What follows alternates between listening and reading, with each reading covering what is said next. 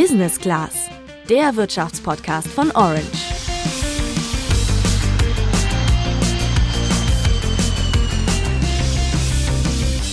Immer mehr Leute investieren in Aktien, aber das bringt auch Risiken mit sich. Man kann schließlich auch Geld verlieren, zum Beispiel, wenn ein Unternehmen in Schwierigkeiten gerät. In dieser Woche ging zum Beispiel erst der Fall von Evergrande durch die Medien. Der Konzern ist hoch verschuldet und der Aktienkurs sank in diesem Jahr schon um rund 80 Prozent. Das ist dann auch riskant für Privatanleger, die dann Geld verlieren. Die Anleger hoffen aktuell aber noch auf staatliche Unterstützung. Der Konzern ist so groß, dass einige Experten sogar eine Ansteckungsgefahr für die chinesische Wirtschaft und darüber hinaus befürchten. Evergrande ist kein Einzelfall. Die Kurse von Aktien an den Börsen schwanken eigentlich täglich und können natürlich auch mal fallen.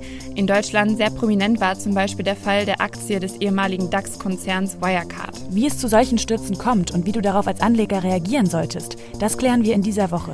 Auch sprechen wir darüber, welche Rolle die Psyche und Emotionen beim Handeln an der Börse spielen und wie du diese kontrollieren kannst. Ich bin Juliane. Und ich bin Tabea. Von 92 auf 1 Euro und das in 14 Tagen. Privatanleger jubelten Wirecard ja lange hoch, doch dann nach dem Crash im vergangenen Jahr verloren viele Anleger in sehr kurzer Zeit sehr viel Geld. Das ist schon ziemlich erschreckend, finde ich. Ich muss zugeben, ich habe im vergangenen Jahr auch Wirecard-Aktien gekauft. Ich war damals noch recht unerfahren und habe so in den DAX vertraut, dass ich dachte, ey, das ist ein cooles Unternehmen. Die bieten Lösungen für elektronischen Zahlungsverkehr an und die sind sogar im DAX, da kann man doch gar nichts falsch machen. Und als der Kurs dann abstürzte, habe ich sogar nochmal nachgekauft gekauft. Boah, das war bestimmt ein Schock. Ich hoffe, du hast nicht zu viel verloren. Nein, alles gut. Ich habe nicht so viel investiert tatsächlich. Ich bin ja erst seit wenigen Jahren aktiv dabei und dachte mir, sicher ist sicher, investiere lieber mal eine kleine Summe. Also habe ich jetzt auch nicht so viel verloren und ich habe die Aktie tatsächlich auch immer noch in meinem Depot und die mahne mich jetzt immer vor jeder weiteren Investition, damit ich mich auch ausreichend mit den Aktien auseinandersetze. Aber selbst dann sind Kursstürze ja oft nicht vorhersehbar. Also vielleicht nochmal kurz zur Einordnung. Ein Kurssturz ist das plötzliche Fallen von Aktienkursen. Gibt es beispielsweise schlechte Nachrichten über die Aktiengesellschaft, also das Unternehmen, das die Aktien herausgibt, dann verkaufen viele Anleger, also die Personen, die die Aktien gekauft haben, ihre Aktien. Und das hat zur Folge, dass der Preis der Aktie sinkt. Und das liegt ganz einfach an dem Prinzip von Nachfrage und Angebot. Je geringer die Nachfrage, desto günstiger das Angebot und umgekehrt. Ein gewisses Risiko an der Börse gibt es also immer, das weiß auch Lisa vom Blog Aktiengram. Das gestaltet sich bei Investitionen in Einzelaktien deutlich höher im Vergleich zu beispielsweise einer Investition in einen breit gestreuten Fonds, wie zum Beispiel einen Welt-ETF.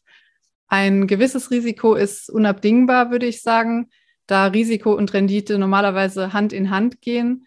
Man kann es aber durch die Art der Investition auch selbst steuern, wie viel Risiko man eingehen möchte. Selber steuern kannst du das beispielsweise darüber, in was du investierst. Ein Word ETF ist beispielsweise viel beständiger und stabiler als eine einzelne Aktie. Kurz zum Hintergrund, die Abkürzung ETF steht für Exchange Traded Fund. ETFs sind also Fonds, die an der Börse gehandelt werden. Sie bilden die Wertentwicklung eines Indexes, also zum Beispiel vom deutschen Aktienindex DAX, möglichst genau nach. Ein ETF ist also viel diverser als die Investition in eine Einzelaktie. Ist man an der Börse aktiv und investiert in Aktien, dann muss man sich aber generell dessen bewusst sein, dass man im schlimmsten Fall das Geld, was man in die Aktie investiert hat, verlieren kann. Eine Entschädigung gibt es da im Normalfall nicht und Aktien sind keine Darlehen, die irgendwann zurückgezahlt werden, sondern eben eine Investition in das Unternehmen selbst. Man ist also Anteilseigner und nicht Gläubiger oder sowas und hat da auch keinen Anspruch, sein Geld wiederzubekommen. Wie Lisa sagt, hat man also keinen Anspruch auf einen Ausgleich. Schauen wir nochmal auf den Fall Wirecard, bedeutet das, dass die Aktionäre womöglich viele Jahre auf Schadensersatz in dann ungewisser Höhe warten müssen, wenn sie überhaupt Schadensersatz bekommen. Solltest du mal in eine solche Situation kommen, dass deine Aktien abstürzen, solltest du zunächst Ruhe bewahren. Für Lisa ist in diesem Moment deine Anlagestrategie entscheidend. Langfristige Anleger und Anlegerinnen würde ich empfehlen, dass sie in solchen Situationen die Aktien halten. Und wenn man die Nerven hat, dann wäre es sogar eventuell eine gute Idee, nachzukaufen. Also, dass man die günstigen Kurse nutzen kann wenn man vom Unternehmen überzeugt ist und das Geschäftsmodell verstanden hat, dann spricht da nichts dagegen. Generell solltest du aber nicht in alle fallenden Aktien investieren. Lisa rät hier zu schauen, ob das Geschäftsmodell des Unternehmens zukunftsfähig ist. Wenn Aktien wegen Betrug fallen, ist es beispielsweise nicht unbedingt ratsam, die Aktie zu kaufen. Lisa rät generell dazu, die Aktien, in die du investierst, zu prüfen. Ja, also in meinen Augen sollte man nur in Aktien investieren, von denen man langfristig überzeugt ist und deren Geschäftsmodell man auch versteht. Es ist wichtig, die Aktien bzw. die Unternehmen dahinter fundamental zu betrachten. Dazu gehört sowohl die Betrachtung der einzelnen Produkte oder Dienstleistungen eines Unternehmens, also auch das Lesen des Geschäftsberichts. Und zusätzlich finden sich online auch einige Tools, die einem eine Reihe von fundamentalen Kennzahlen zum Unternehmen anzeigen und die Recherche vereinfachen können. Die wichtigste Empfehlung dabei wäre auf jeden Fall, dass man niemals blind eine Aktie nachkauft und immer Eigenverantwortung für sein Handeln übernimmt. Denn es ist ja am Ende das eigene Geld, was man investiert. Und das genaue Prüfen einer Aktie benötigt Zeit und kann sich auch je nach Branche und Art des Unternehmens noch unterscheiden. Als Dividendeninvestorin sind mir zum Beispiel Informationen zur Dividendenhistorie, Ausschüttungsquote wichtig. Bei anderen Unternehmen kann das vollkommen irrelevant sein, weil die vielleicht gar keine Dividende ausschütten. Dabei solltest du streuen, also nicht das Geld in ein oder zwei Aktien, sondern über mehrere Länder und Branchen hinweg investieren. Da hilft ein weltweit gestreutes ETF-Portfolio. Selbst wenn eine Aktie, die sich in dem Portfolio befindet, abstürzt, ist das Risiko deutlich gemindert. Und man kann auch in unterschiedliche Anlageklassen investieren, also zum Beispiel nicht nur in Aktien, sondern auch in Immobilien oder Rohstoffe. Gerade bei Anfängern, die eben noch nicht so viel Erfahrung besitzen, empfiehlt Lisa ETFs. Alleine schon, dass man eben nicht vielleicht seine erste Aktie dann sowas ist wie Wirecard, wo halt einfach jeder davon überzeugt ist. Ich habe das ja auch mitbekommen im Umfeld, dass die Aktie wurde so hoch gelobt von so vielen. Und ähm, wenn das dann deine erste Aktie ist, dann willst du vielleicht wirklich nie wieder was mit der Börse zu tun haben am Ende. Deswegen würde ich am Anfang auf jeden Fall immer breit gestreut in so ein Weltportfolio und dann ist man da hoffentlich auch langfristig dabei.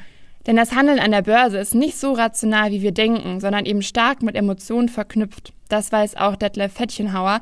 Er ist ein deutscher Psychologe und Soziologe und hat einen Lehrstuhl für Wirtschafts- und Sozialpsychologie an der Universität zu Köln. Also es gibt ja immer wieder die Idee, dass Menschen rationale Anleger seien, also langfristig versuchen, ihren Gewinn zu maximieren. Das mag schon sein, aber unsere Psyche, vor allen Dingen unsere Emotionen kommen uns da häufig in die Quere, indem wir Ängste haben, in Panik geraten, wütend sind, uns ärgern und so weiter und so weiter und deshalb dann manchmal eher irrationale Entscheidungen treffen. Ja, es ist zum einen manchmal so eine etwas übertriebene Hoffnung, also Euphorie, wenn es richtig gut läuft und dass ich dann denke, jetzt noch einen drauflegen, noch einen drauflegen, noch riskanter investieren, noch riskanter investieren. Das ist sozusagen der eine Zweig und der andere Zweig, wenn die Kurse fallen, dann ist es Panik, Entsetzen, Unruhe, Angst, auch quasi Angst vor Zurückweisung, Angst vor Verlust, auch Angst vor dem Gesichtsverlust sozusagen, wenn man sich als inkompetent erwiesen hat.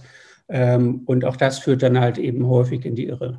Werden wir also emotional, treffen wir an der Börse irrationale Entscheidungen. Deswegen ist es ratsam, dass du da deine Emotionen im Griff hast. Wie du das schaffst, das weiß Fettchenhauer. Ja, also ein erster Schritt, die eigenen Emotionen zu kontrollieren, besteht ja darin, dass man sie äh, überhaupt erstmal wahrnimmt und kennt und äh, versteht, wie sehr die eigenen Emotionen einen vielleicht zur Handlung antreiben. Also es kann ganz hilfreich sein, sich zunächst einfach mal zu beobachten bei dem, was man da tut und sich dann im Nachhinein zu fragen, ob das eigentlich ein kluger Entschluss war, sich von seinen Emotionen treiben zu lassen oder nicht und ich sage mal, an der Börse handeln, vor allem wenn man wirklich einfach selber mit einzelnen Titeln äh, sogar handelt, das ist sicherlich auch ein ganz wichtiger Lernprozess. Also was vielleicht ganz hilfreich sein kann, ist, dass man erst einmal mit kleinen Beträgen beginnt, sich da selber ausprobiert, schaut, wie reagiere ich denn emotional auf Kurssprünge nach oben oder unten, bin ich dann geneigt, aus der Situation heraus mich allzu hektisch zu entscheiden, dass man das dann kritisch reflektiert und so die eigene Strategie quasi immer weiter fortentwickelt. Das heißt also quasi die eigenen Emotionen kennenlernen und sich ausprobieren darin, wie gut tut einen denn der Umgang mit den eigenen Emotionen. Das wäre, glaube ich, äh, ganz sicherlich so ein Ratschlag. Was man, glaube ich, nicht machen sollte, ist alles, was man irgendwie über viele Jahre erspart hat, jetzt an die Börse zu tragen und hochspekulativ zu investieren. Äh, denn das geht häufiger schief, als dass es gelingt. Wichtig zu wissen ist auch, gibt es mal Kurssprünge nach unten, bleiben uns diese einmaligen negativen Ereignisse häufiger in Erinnerung als beständige Erlebnisse. Ja, also was wir aus der Wahrnehmungspsychologie wissen, ist, dass Menschen sich an besonders prägnante Ereignisse immer sehr viel besser erinnern können als an stabile, sich wenig verändernde Zustände. Und deshalb haben Menschen immer eine enorme Erinnerung an, keine Ahnung, den schwarzen Freitag und andere Tage, an denen die Börse ganz stark nach unten gegangen ist. Aber auf lange Sicht steigen ja die Aktienkurse eigentlich sehr, sehr zuverlässig. Und das sollte man sich eben immer bewusst sein. Das heißt, wenn es mal schlecht aussieht, ist meistens die beste Strategie, einfach mal gar nichts zu machen, abzuwarten. Äh, und äh, über die Zeit hinweg entwickeln sich die Kurse dann meistens wieder ganz erfreulich. Ähm, und das kann man umso besser machen, je mehr man letztendlich dann doch in konservative Aktien investiert hat. Also wenn man in, in ein kleines Startup-Unternehmen investiert, gut, dann ist der Kurs dieses Startups natürlich auch sehr viel volatiler. Da muss man so quasi stündlich hingucken. Aber wenn Sie in Microsoft oder in Siemens investieren, dann ja, können Sie das Ganze auch vielleicht ein bisschen entspannt angehen. Und wie gesagt, wenn die Kurse mal nach unten gehen, dann warten Sie einfach in aller Ruhe ab, bis sie wieder nach oben gehen. In Ruhe abwarten kannst du auch, wenn du folgende Ratschläge beachtest. Du solltest nur Geld investieren, auf das du die nächsten zehn Jahre verzichten kannst, und du solltest diversifizieren, also in mehrere Aktien aus unterschiedlichen Branchen und Ländern investieren.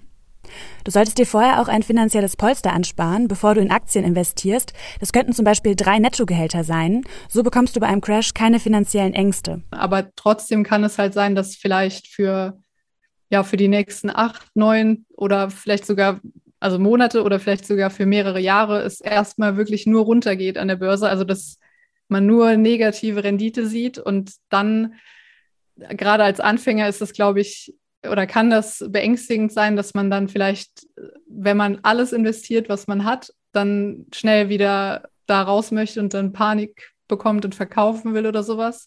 Wenn man aber halt noch ein finanzielles Polster hat, denke ich, dann ist es wahrscheinlich, dass man das nicht unbedingt macht und dann vielleicht auch weiß, okay, das langfristig steigen die Börsen auf jeden Fall. Wichtig dabei ist es auch, dass du dann nicht minütlich den Stand der Aktie checkst und glaubst, da Trends zu erkennen. Also Ruhe bewahren. Damit sind wir auch wieder am Ende unserer Podcast-Folge. Wie ist das denn bei euch? Hast du schon mal Geld an der Börse verloren und wie hast du reagiert? Schreibt uns gerne über unseren Instagram-Kanal orange-by-handelsblatt. Und wir freuen uns natürlich über eine Bewertung bei Apple Podcast. Wir sind dann nächste Woche wieder für euch da. Bis dann, macht's gut. Ciao.